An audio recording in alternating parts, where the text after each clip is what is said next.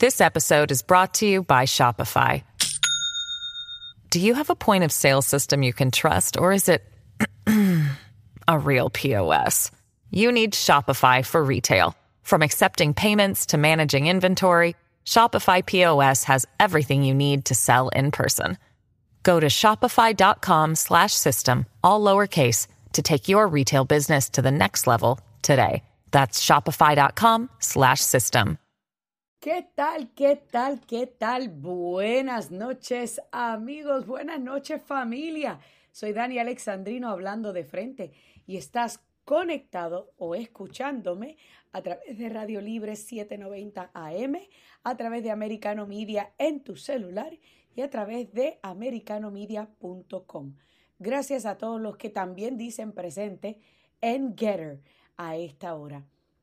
Bueno, triste día el domingo pasado, o sea, ayer domingo, para América Latina.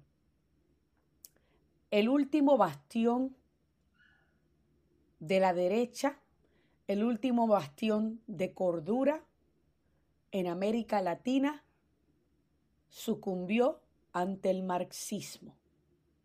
Estamos hablando, señores, de la victoria de Luis Ignacio Lula da Silva en Brasil.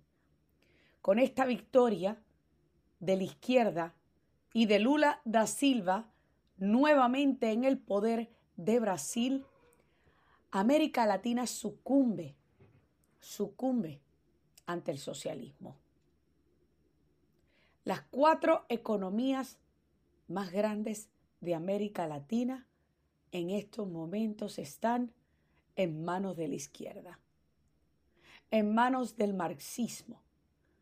Y lo peor de todo, señores, es que todo el cono sur, es más, ni siquiera solamente el cono sur, comenzando desde nuestro patio, desde México, atravesando algunos países de Centroamérica, abajo hasta Argentina y Chile con la excepción de Paraguay, Uruguay y Ecuador, todo nuestro sur se ha volcado hacia el socialismo, comunismo, como usted le quiera llamar.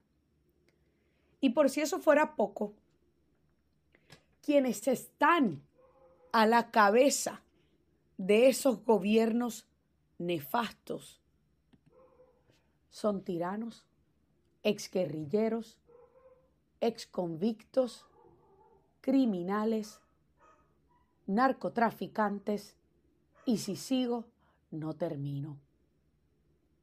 ¿Y qué pasó en América Latina? Ganó el populismo. El populismo que lamentablemente deja a nuestra gente ciega y sorda.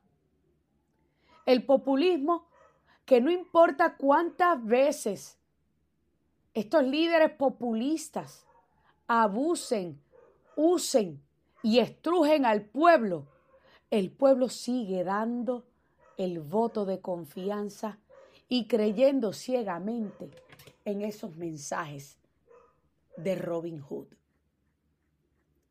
Y hay un refrán en Puerto Rico que dice, cada pueblo tiene el gobierno que merece. Pero señores, yo yo a veces me pregunto, ¿realmente América Latina se merece estos gobiernos nefastos, nefastos de izquierda, que han sido responsables de la muerte de más de 100 millones de personas en la historia moderna de todo el mundo? Y que claro, no estoy hablando precisamente de los gobernantes en América Latina, estoy hablando de la doctrina la doctrina del socialismo, comunismo, marxismo. Ah, ya yo sé. Porque según cada uno de ellos es que el verdadero socialismo y comunismo nunca se ha intentado, nunca se ha hecho como debe ser. Y nuevamente vuelve y fracasa. ¿A cuesta de quién?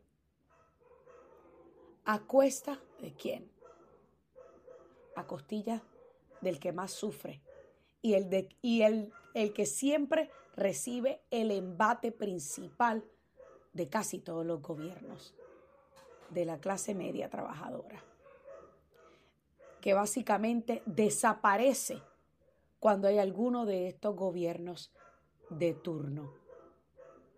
Pero no, no aprenden nuestros hermanos latinoamericanos, porque lamentablemente en la historia de América Latina, que nació precisamente con un dictador como lo era Simón Bolívar, y yo sé que hay muchos que veneran a Simón Bolívar y me van a caer los chinches. Pero señores, es lo que era Simón Bolívar. Y no voy a entrar en la historia de Simón Bolívar. Pero yo sencillamente lo único que quiero que ustedes entiendan es que está muy engranado en nuestra cultura y en nuestras raíces el sucumbir y el doblegarnos a cambio de promesas vacías. ¿Cuándo es que América Latina va a despertar y va a dejar de decir, resuélveme papá gobierno, resuélveme? Porque ese será el día que nunca volvamos a permitir que un gobernante de izquierda vuelva a seguir jugando con el sentimiento del pueblo porque los cubanos se lo advirtieron a los venezolanos y los venezolanos dijeron, no, a nosotros, a nosotros no, eso no nos va a pasar. Y aquí vamos, más de 20 años después de que el socialismo del siglo XXI haya logrado ganar las elecciones en 1998. Y todavía el venezolano no ha podido zafarse de esa basura. Ni siquiera con la pérdida de la libertad de prensa en Venezuela. Ni siquiera con la pérdida de la clase media en Venezuela. Y mucho menos de que tienen la inflación más alta de todo el mundo. Nada de eso ha servido como lección a cada uno de los países latinoamericanos. Es más, ni Lula da Silva habiendo sido estado preso y convicto por corrupción. Ni siquiera el hecho de que su vicepresidenta y sucesora Dilma Rousseff también fue presa por corrupción. Nada de eso es lo suficiente. Porque lamentablemente América Latina pretende que sea papá gobierno quien resuelva sus males. Porque lamentablemente nuestra gente se ha convertido en un pueblo que pretende y espere y espera que el gobierno lo resuelva todo. No han aprendido las lecciones de Estados Unidos, donde el gobierno no es, no es la solución a nuestros problemas. El gobierno es el problema. Entonces, vienen y comienzan a huir de esos países por cuales ellos mismos votaron por esos gobernantes nefastos y corruptos. Vienen acá, siembran raíces, tienen hijos y después le enseñan a sus hijos a votar por el Partido Demócrata, que tiene muchísimas similitudes con esos gobiernos nefastos que dejaron atrás. Lamentablemente, América Latina no aprende. Y como decimos en Puerto Rico, nadie aprende por cabeza ajena. Y así ha sido. Y esa ha sido la historia de nuestros países, donde constantemente cometemos los mismos errores. Y que quede claro, que Puerto Rico no es la excepción. No hemos tenido un líder abiertamente socialista, porque todos esos que están afiliados a la Internacional Socialista pertenecen al Partido Independentista y todavía eso no les ha tocado gobernar. Pero el germen del socialismo también se ha infiltrado en los dos principales partidos en mi querida isla del encanto. En el Partido Nuevo Progresista, que dice ser pro estadidad y anexión de Puerto Rico, cuyo ex gobernador Ricardo Rosselló, que fue obligado a renunciar también por alegaciones de corrupción y un montón de otros escándalos. Mire, entre Ricky Rosselló, que dicho sea de paso era demócrata o es demócrata, y Carmen Yulín Cruz, la ex alcaldesa de San Juan, no había mucha diferencia. A nivel de Estados Unidos, ninguna. A nivel de Puerto Rico, que ella era una independentista tapá con el partido Estado Librista, porque sabía que con el partido independentista nunca iba a ser alcaldesa, y pues izquierdista al fin se fue, mire, por donde podía ganar elecciones. Porque así son, astutos y manipuladores. Se aprovechan y se benefician políticamente de lo que sea. Y eso fue lo que hizo Carmen Yulín Cruz, un independentista de closet que se unió al partido del territorio con tal de ganar elecciones. Y luego de ganar la alcaldía, comenzó a salir su verdadero yo. Y así sucesivamente podemos seguir hablando de toda América Latina. Mire, incluyendo el pichón de dictador del Salvador, que muchos lo están catalogando como un gobierno de centro. Señores, a mí no me engañan a Nayib Bukele, a mí no me engaña. Allá ustedes. Pero yo llevo siguiendo la política y hablando y cubriendo política por tanto tiempo que muy pocos políticos pueden a mí engañarme. Porque he aprendido a leer la mentira y la manipulación. Y lamentablemente nuestra gente en América Latina sigue cayendo y sigue dejándose engañar por esos mensajes populistas que a fin de cuentas siempre terminan siendo promesas vacías. Qué pena, qué pena y qué dolor me da América Latina. Hacemos una pausa y ya, ya mismo regresamos. Dani Alexandrino hablando de frente aquí en Radio Libre 790. This episode is brought to you by Shopify. Do you have a point of sale system you can trust or is it a real POS? You need Shopify for retail. From accepting payments to managing inventory, Shopify POS has everything you need to sell in person. Go to shopify.com slash system, all lowercase, to take your retail business to the next level today. That's shopify.com slash system. Me considero un candidato que ha tenido un proceso de reconstrucción en la política brasileña, porque ellos, los rivales, trataron de enterrarme vivo, y estoy aquí.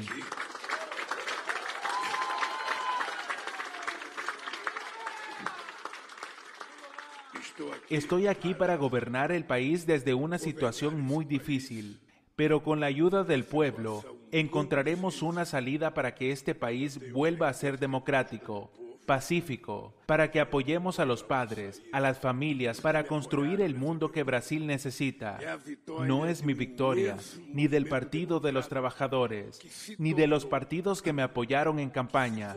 Es una victoria del inmenso movimiento democrático que era más que los partidos políticos, de los intereses individuales, de las ideologías, para que la democracia ganara. En este histórico 30 de octubre, la mayoría de los brasileños dejaron muy claro que quieren más y no menos democracia, que quieren más y no menos inclusión social.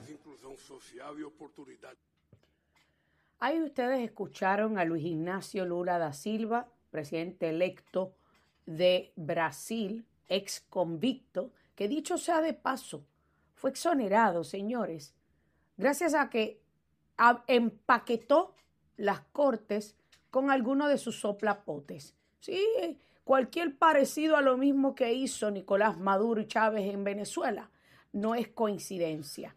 Lo mismo que hizo Bukele en El Salvador, que ahora busca reelegirse. Y lo mismo que querían hacer los demócratas aquí en los Estados Unidos. Estados Unidos rodeado de comunismo y a Biden parece no importarle nada para hablar un poquito más acerca de cómo estamos rodeados de este germen del socialismo. Me acompaña Eugenio de Medina, director de política para América Latina de Americano Media. Buenas noches, bienvenidos Dani Alexandrino hablando de frente, Eugenio. Buenas noches, Dani, un placer conversar contigo, ese tema tan importante. Así es, un tema importantísimo. Y una de las cosas que yo estaba diciendo al principio es que nuestra gente, nuestros pueblos parecen no aprender la lección. Pero más allá de parecer no aprender la lección y dejarse, engañar por estos mensajes populistas, otra cosa que a mí me llamó la atención en eso que dijo Lula da Silva, la democracia. La democracia, tanto que a la izquierda le encanta usar la palabra democracia. Sí. ¿Qué lo primero que tendría, que decirte es que y yo creo que el centro derecha y las derechas latinoamericanas y europeas debemos empezar, promulgamos ese, espectro de ideas, debemos empezar por ya dejar de echarle la culpa a la, al mal entendimiento del electorado, ¿no? Alguien, alguien en Sudamérica por ahí empleó la palabra electorado y, realmente, claro, uno, uno dice, claro, cómo se muerden la cola estos tipos no escarmientan eh, procesos que han sido fracasados, ¿no? Pero ¿sabes cuál es el problema?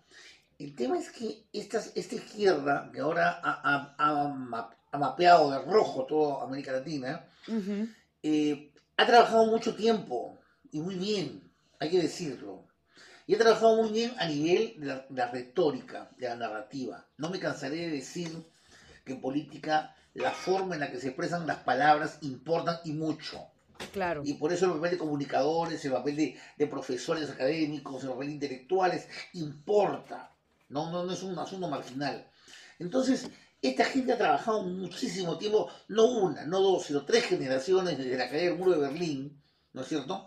Para seguir vendiendo la pomada del socialismo, cuando todos sabemos, tú y yo sabemos que el socialismo se tiró abajo nada menos que la Unión de Repúblicas Socialistas Soviéticas en, tres años, ¿no? O sea, eh, a ver, eh, es un hecho objetivo lo del fracaso del socialismo. El socialismo se ha, revitalizado a base de una retórica. En América Latina la retórica es muy fuerte. Uno escucha a Petro, ¿no? Y Dios mío, Petro, uno sabe los, antecedentes de Petro, dice, caramba, Petro es que es un monaguillo, es un hombre sufrido, un hombre padecido por la injusticia. Uno lo ve a Lula, le pone un documental espectacular, un hombre, caramba, un poco menos, está, un gradito menos que, que, Nelson Mandela, ¿no es cierto? Este, ¿no? Entonces, la juventud se deja llevar por, ese, por, eso, por esa, esa simbología.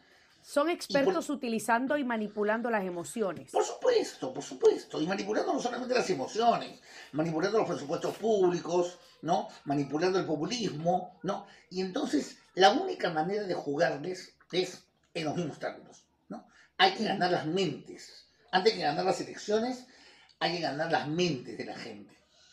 Y eso hay que, hay que hacer una profunda eh, autocrítica, ¿no? Por ejemplo, en el caso de Brasil, ¿no es cierto?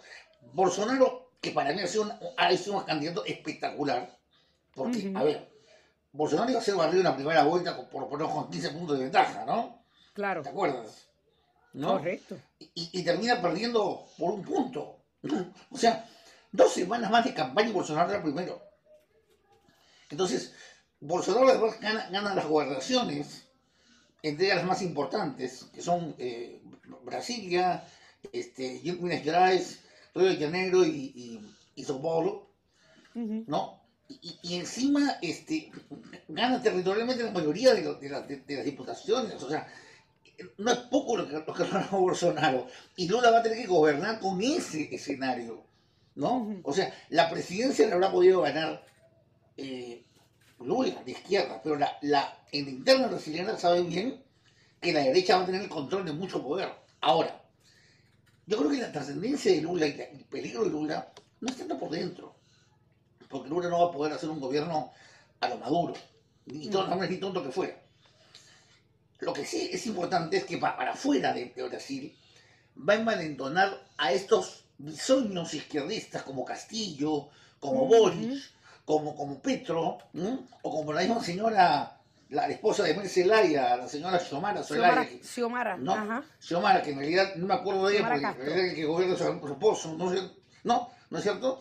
Entonces, eh, la verdad es que eh, eh, es esos, son esos proyectos, ¿no? y, y los mismos argentinos, ¿no? La misma Cristina Kirchner, o sea, se van a ver envalentonados, y ni qué decir Maduro, ¿no? Maduro está saltando una pata, ¿no? Claro. Entonces, la- lo, lo que ellos van a vender al interior de sus pueblos, de sus desconcertadas gentes, ¿no es cierto?, mal informadas, es que la izquierda ahora tiene un, un nuevo, un nuevo líder, un nuevo tótem, la izquierda tiene un, es la pata grande, avanzamos hacia un nuevo continente, hacia una nueva visión, hacia el tercer milenio, que, terceras repúblicas, todo lo que tú le quieras meter ahí va a entrar, ¿no? Porque Claro. Lula tiene esa importancia, porque Brasil tiene esa importancia. Brasil era- realmente la joya de la corona electoral en Ujú. América Latina. Claro. Entonces, yo, yo pregunto, claro está que yo siempre digo que nadie aprende por cabeza ajena. Entonces, muchos estaban ya especulando de que esto pasaría, de que Lula regresaría, de que sus eh, había puesto toda esta gente en el poder en los tribunales para precisamente actuar de esta manera. Y hay quienes están considerando que esto es otro paso más de, para impulsar el nuevo orden mundial y este res- el, el reset, el great reset. Obvio, estos son teoristas de conspiración, pero teniendo todo nuestro cono sur prácticamente volcado hacia la izquierda, Joe Biden incluso hasta felicitó a Lula por un proceso democrático y por haber ganado. Sí. De, paso, ahí tomo pie en los- lo- el segundo concepto que desarrollaste en tu, en tu introducción a esta entrevista. Lula ha hablado mucho de democracia. Mira tú cómo la izquierda, el socialismo, comienza a apoderarse del concepto de democracia. ¿No? ujú. Apoderarse del concepto. O sea, ahora ser socialista es ser democrático. Claro, ser, ser antisocialista es ser antidemocrático. O sea, fascista. Mira tú cómo te recolocan, ¿no? ¿Te das cuenta? claro. ¿No? Y eso es lo que, eso es lo que, que con eso hay que luchar, ¿no? Porque entonces no eres democrático si se está contra Lula, pero si eres democrático si estás contra Trump. Claro, ¿Mm? claro. Y, y- y- y es, hay, hay ese problema, ¿no? Entonces, eh, bueno, eh, hay una lucha muy grande por, por delante, hay, hay cosas que, que, que revertir. Espero yo que los resultados de Estados Unidos, si se dan como se espera que se den, que sea un repunte, que el Partido Republicano ponga las cosas un poco más en orden, pero sin duda alguna, eh, lo que ha pasado con Lula ha sido un golpe durísimo. Claro. Y hay que, bueno, hay, hay- que asimilarlo y, y, y, y contraatacar, ¿no? Con, con, con, con- estrategia y con inteligencia, ¿no? Tengo, Eso tengo, eh, tengo un minuto, Eugenio, y quiero rápidamente que me digas, ¿crees tú, qué crees tú que fue lo que falló y, y lo que regresó a Lula al poder eh, y lo que le pudo haber fallado a Jair Bolsonaro? Los anticuerpos de Bolsonaro. Él, él hizo demasiado, generó demasiados anticuerpos, eh, no moderó su lenguaje siendo presidente, eh, fue demasiado abierto, ¿no es cierto? Y la gente no quiere que seas demasiado abierto. La gente quiere que los líderes les den esperanzas, ¿no? Y más aún en América Latina, ¿no? Eh, Es mi, gran, mi gran conclusión que yo te podría decir. Que le vendan Acá la- sueños. Acá la gente no espera, no espera cifras macroeconómicas. Espera que le digas conmigo vas a estar mejor. Créeme, créeme. Y eso es lo que hizo Lula. Así de simple. Te lo digo en, en- en- en síntesis, ¿no? Increíble, o sea que en otras palabras nuestro pueblo sigue creyendo en que le vendan sueños aunque sean sueños vacíos. Eugenio sí. de Medina, muchísimas gracias por estar con nosotros Con aquí. todo gusto, Dani. Dani Alexandrino hablando de frente continúa, así que usted no se mueva, que ya regresamos. Los hispanos lo comprenden porque muchos de ellos han estado en países. Si nos fijamos en Venezuela, hace 20 años, era, ¿sabes?, un país muy próspero, rico, era el país más rico en Latinoamérica. ¿Sabes?, era, todo estaba bastante bien. Y ahora, si te fijas, no tienen alimentos, no tienen comida, no tienen nada. No tienen agua, es una dictadura. En la campaña yo decía que si no arreglamos a este país, vamos a terminar, literalmente vamos a terminar con una Venezuela en esteroides, es decir, una peor versión de Venezuela. Y para ahí va nuestro país. Si nos fijamos en lo que está ocurriendo, esta redada en Mar-a-Lago, sí. Las personas estaban hastiadas con esto. Pero Los hispanos vieron esto como lo que ocurrió. Muchos de ellos vienen en país que conocemos muy bien y dicen, eso es lo que ocurrió de donde ellos vinieron y no quieren esto. Es una de las razones por la cual yo le caigo bien. Ahí escucharon un pedacito de la entrevista que le hizo mi querida amiga y compañera de labores aquí en Americano Media y Radio Libre, Lucía Navarro, quien se encuentra ya conectada con nosotros para abordar un poquito más acerca de esta increíble oportunidad, una entrevista exclusiva con el expresidente Donald Trump. Lucía, buenas noches, querida, ¿cómo estás? Pues muy bien, Dania, gracias por la invitación para comentar un poco sobre pues esta entrevista que te voy a decir. Eh, eh, me, dejó, me dejó muchas ideas interesantes por todas las cosas que expuso el, expresidente Trump, ¿no? Eh, creo que creo que estamos en frente a un, a un reto importante en estas elecciones de medio término. Así mismo es, Lucía. Ahora, háblanos un poquito acerca de ese intercambio. Fue una entrevista de 30 minutos en donde, supongo yo, y conociendo tu estilo incisivo, no dejaron ninguna piedra sin voltear. Sí, fíjate que eh, originalmente era una entrevista que estaba programada para durar únicamente 15 minutos, pero él, él mismo dijo, no, vamos a continuar, ¿no? nos, dio una, nos dio 30 minutos, ¿no? que, que no es muy común con el presidente porque tiene una agenda muy, muy ocupada. Pero él, él le habló mucho a los hispanos, fíjate, le habló mucho a los hispanos. Eh, se dirigió a, la comunidad nuestra como un grupo muy trabajador, un grupo emprendedor y un grupo por el que él está preocupado porque la calidad de vida que está teniendo el, hispano es cada vez más baja debido a todas las, las, situaciones que se están viviendo en el país, tanto por la inflación, eh, la forma de control, por ejemplo, hablamos de la libertad de, expresión con esta reciente compra de Twitter el viernes precisamente. Y también hablamos de, del crimen, ¿no? Con este incidente que le sucedió a Paul Pelosi en su casa, casualmente el mismo día. Así que, pues fue una, una, fue un ejemplo eh, fresco sobre el crimen que se está viviendo en los Estados Unidos y el riesgo a la que la población, al que la población está, está sometida, ¿no? Día a día en el país. También eh, estuvo, estuvieron hablando ustedes sobre la inflación y el voto hispano, algo sumamente importante considerando que las elecciones de medio término están a la vuelta de la esquina, apenas una semana. ¿Qué tuvo que decir el expresidente Trump acerca de la inflación que él la dejó en 1.4% cuando abandonó la Casa Blanca en enero del 2021? ¿Y qué tiene que decir él sobre todas estas encuestas que están demostrando que los hispanos se están moviendo cada vez más a la derecha, al Partido Republicano, y que todo ese movimiento comenzó precisamente con él? Sí, y fíjate que en, el tema de la, de la inflación, eh, lo que él nos manifestaba es la preocupación, porque cada vez más la gente tiene menos dinero para llevar a sus casas, para comprar lo necesario. Muchas familias se privan de, de los padres de algunas comidas, por ejemplo, o se privan, han, tenido que cambiar sus hábitos porque el dinero no les alcanza, porque el nivel de inflación es espantosamente alto, porque el, la inflación, aunque la gente no quiera verlo de bien a bien, es un impuesto, es un impuesto indirecto, eh, a pesar de que nos habían prometido que no iba a haber eh, aumentos de impuestos. Y, el, presidente Trump eh, dice categóricamente, es necesario hacer algo. Y él, yo le pregunto, ¿usted cree que un republicano puede, puede arreglar la economía? Y él dice, sí el republicano correcto puede arreglar la economía, porque hay, hay, hay cosas que hay que enderezar. Lo primero es eh, tomar el control de la Cámara y el Senado eh, para poder frenar esta ola de, ideas que está promoviendo el, el, Partido Demócrata. Y bueno, lo decía, lo decía Eugenio de Medina hace unos momentos, ¿no? Que los grupos de izquierda se han apoderado del concepto democracia y con eso engañan a la gente, ¿no? y, claro eh, mucha de la retórica que ha eh, expresado el, Partido Demócrata, el ala radical del Partido Demócrata, pues es en ese sentido, ¿no? De apoderarse del término de democracia y si no decirte que eres fascista, ¿no? Si no estás eh, de acuerdo con, con ellos. Algo que me llamó particularmente la atención, Dania, es que lo que sucedió en Maralago, que tú ponías un, un, un extracto hace un momento en el programa, claro. lo que sucedió en Maralago, me dice, le hace recordar a los latinos las cosas que vivieron en sus países, la persecución que vivieron en sus países por la que tuvieron que emigrar a los Estados Unidos. Es como si fuera un déjà vu, ¿no? El traerles esos recuerdos. Y sí, porque se está viendo en, en, algunos países de América Latina donde las, no hay respeto por la por las instituciones, no son independientes, donde eh, pues el gobierno es juez y parte.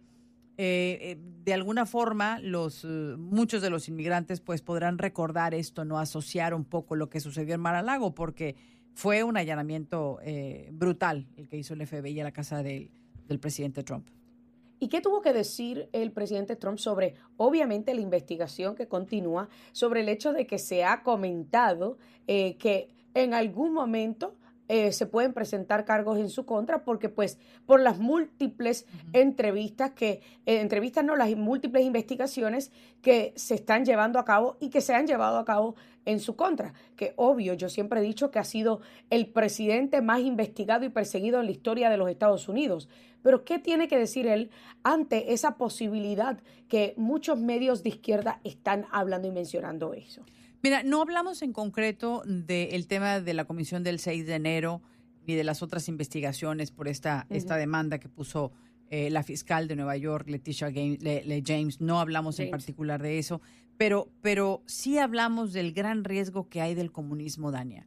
Él dice que en el país ya, es, ya pasamos el nivel de socialismo, que ya estamos enfilados hacia el comunismo y uno puede darse cuenta de que hay pues eh, ciertas afinidades entre la administración actual, eh, por ejemplo, con el gobierno de Cuba, con el gobierno de Nicaragua, con los, eh, el gobierno de Venezuela, por supuesto, eh, con Chile, con el gobierno de Colombia, y lo, lo vemos muy papable con la, la, reciente visita que hizo el secretario Anthony Blinken a, a los países de izquierda, a Cuba, a Chile y, y, al Perú también en, hace, unas, hace algunas semanas. Entonces, eso, en opinión del presidente Trump, nos, son ejemplos de lo que nos está acercando cada vez más hacia, hacia el comunismo, ¿no? A eso que, que en algunos años, que hace algunas décadas se derrumbó por todo lo que le hacía la gente, pero eh, la gente, pues con su memoria de corto plazo, lamentablemente no lo recuerda y está ahora creyendo en este sueño inflado de, de, de, no sé, de abundancia que ningún sistema socialista, Dania, eh, comunista, tú sabes que le da al pueblo Ninguno, ninguno hace rico al pueblo. Eh, los únicos que se hacen ricos son una cúpula, un grupo, un grupo eh, muy, eh, muy particular, ¿no? De los gobernantes. Pero al pueblo no le queda nada y el pueblo es el que sigue trabajando y el que sigue dando y el que sigue pagando al final de cuentas los platos rotos, ¿no? Los platos rotos. Claro. Y, y no, no, la gente no acaba de ver eso. Así que es, es, es el presidente hizo mucho hincapié en la importancia de, de que hagamos algo para recuperar ese control en la, en la Cámara y el Senado el, el próximo martes para tratar, para empezar a frenar toda esa ideología que lo único que ha venido a hacer es sumir a los Estados Unidos en, en un hoyo profundo y en donde prácticamente, en opinión del presidente Trump, el sueño americano ya no existe. Que eso es lo triste. La gente viene por un sueño americano y no hay sueño americano ya. Y más allá del sueño americano, otra cosa eh, que yo he ido diciendo es la ausencia de la libertad de expresión y la libertad de prensa debido a todos estos tecnócratas y mediócratas que prácticamente se han unido al Partido Demócrata y a la administración de turno para censurar voces discentes, eh, voces que, que opinan, piensan o dicen algo que pueda retar la narrativa oficial del gobierno. Y este pasado viernes hubo muchos conservadores y republicanos que estaban celebrando la adquisición de Elon Musk este, a Twitter y hace un ratito vi a Elon Musk comentar de que por cada vez que alguien le pregunta si Donald Trump va a regresar a Twitter, él se haría más millonario de lo que ya es. Entonces, sí, sí, cobrada, ¿no? Pero fíjate que el, presidente, el presidente Trump fue muy claro. Dice, le da mucho gusto lo que, lo que hizo Elon Musk aplaude la, eh, el que la, eh, existe una posibilidad de que vuelva la libertad de expresión, de que se, deje de censurar a la gente en Twitter. De hecho, de hecho, Kanye West, ahora conocido como Ye, ya le han restablecido su cuenta en, en Twitter, pero él dijo que no, que él no vuelve a Twitter, él dijo que, que él se queda en Truth Social, que es la, la, la red social que él, eh, pues que él fundó. Bueno, hay que entonces estar pendiente esta noche. Lucía, dile a nuestros amigos exactamente a qué hora sintonizar para que todos puedan ver y no perderse esta exclusiva entrevista con el expresidente Trump. Vamos a transmitirla a las 10 de la noche en Actualidad Noticiosa. Eh, la vamos a transmitir hoy y ojalá que, ojalá que puedan verla y que escuchen lo que tiene que decir el presidente Trump a los hispanos. Gracias, Daña. Gracias a ti, Lucía. Amigos, ustedes no se muevan, que todavía falta un poquito más aquí en la recta final. Dani Alexandrino hablando de frente. Ya volvemos. Continuamos aquí. Dania Alexandrino hablando de frente. Y bueno, vamos a hablar ahora rapidito sobre Paul Pelosi y cómo los demócratas han tratado de utilizar esto para, ya usted sabe, capitalizar políticamente e impulsar la mentira de que el atacante fue un MAGA Republican. Y yo aquí le voy a mostrar a usted cómo eso es casi improbable. Primero que todo, vamos a comenzar con un audio de la supuesta llamada del dispatcher del 911 a la policía para que envíen a alguien a chequear qué es lo que pasó. Vamos a escuchar, señores, mire, no se preocupe, el control que yo tengo el audio aquí. Hey, Priority 910, 2640 Broadway, across of Scott and Normandy. Hey, 14 hour copy. RP stated that there's a male in the home and that he's going to wait for his wife. RP stated that he doesn't know who the male is, but he advised that his name is David and that he is a friend. R o sea, él dice que hay un hombre en su casa que dice que va a esperar por su esposa, que él no lo conoce, pero que es un amigo y que se llama David. ¿Ok? Yo no, no lo conoce, pero es un amigo y se llama David. Ahora, yo quiero que usted escuche el relato de una vecina de este individuo llamado David de Pape, que resulta que es un inmigrante que está en los Estados Unidos, inmigrante canadiense que está en los Estados Unidos ilegalmente no porque haya cruzado la frontera norte de forma ilegal, sino porque se sobrequedó su visa.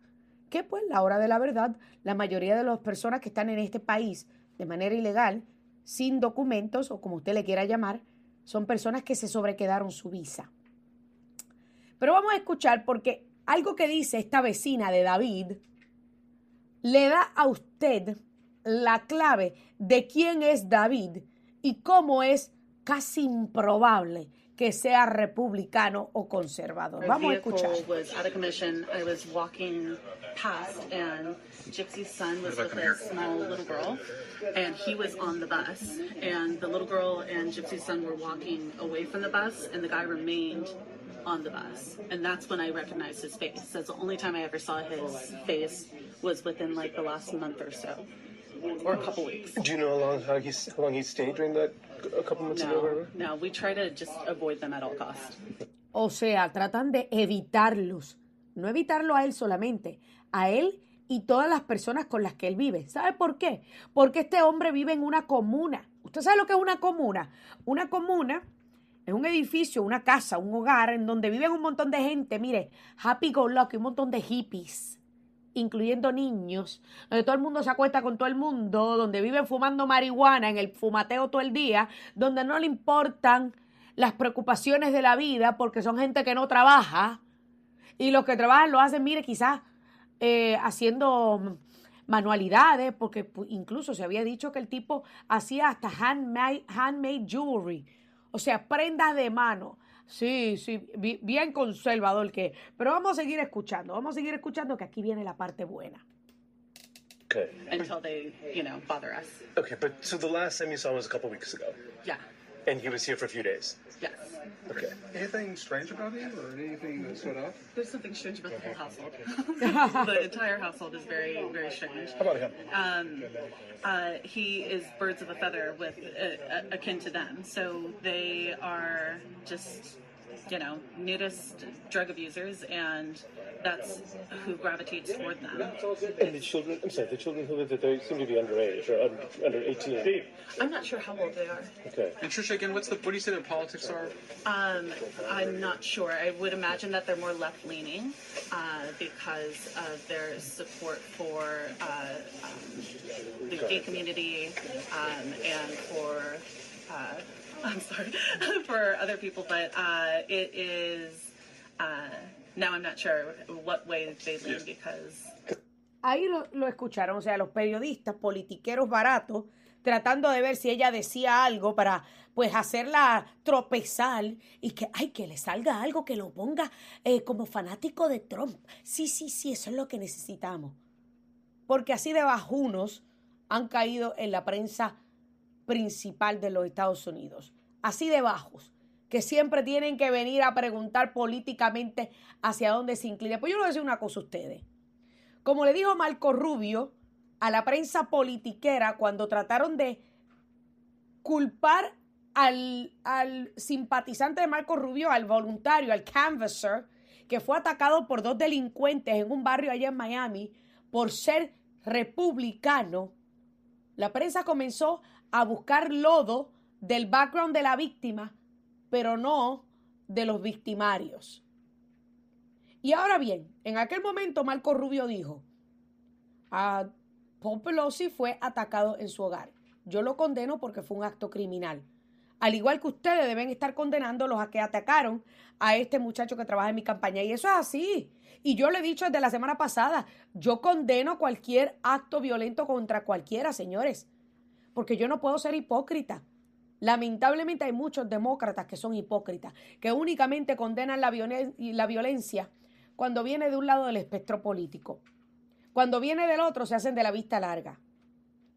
Pero lo cierto es que, señores, un hombre que es nudista, que apoya a la comunidad LGBTQHIJK, que la comuna tiene una bandera gay frente a la casa y cuando usted le hace un zoom in a la bandera, usted ve un montón de diseños de la matita de marihuana y son hippies. Y según este se dice, mire, todo el mundo vive con todo el mundo y se acuesta con todo el mundo ahí en esa comuna. Lo que significa que es, mire, yo me atrevo a apostar que improbable que este tipo sea conservador. Porque todas las depravaciones que acabo de mencionar militan dentro del Partido Demócrata. Todas las depravaciones que aparente y alegadamente vive este hombre son depravaciones de muchos de los que están dentro del Partido Demócrata. Así de sencillo. Así que se le cae el cuento chino a estos demócratas y a la prensa propagandista cuando quieren, cuando quieren tratar de, mire, hacer de Paul, de Paul Pelosi un mártir. O sea, es realmente increíble. Alguien cuyo prestigio estaba en el piso. No olvidemos que estaba también en probatoria. Sí. ¿Se acuerdan el accidente en donde viajó embriagado? Y como yo le dije la semana pasada, hay muchas interrogantes con este caso. Porque ¿cómo es posible que el esposo de la segunda en la línea de sucesión, que dicho sea de paso estaba bajo probatoria, haya estado sin ningún tipo de protección y más aún, y más in, incomprensible que a las 2 de la madrugada este individuo haya irrumpido en el hogar cuando las estadísticas demuestran que la mayoría de los robos de hogares no ocurren en la madrugada, ocurren en momentos en donde no hay nadie en la casa. En la madrugada las probabilidades de que haya alguien, señores, son muchísimo mayores. Entonces, ahora están tratando de limpiarle, mire, con cloro, con acetona, con alcohol y con vinagre la imagen a Paul Pelosi.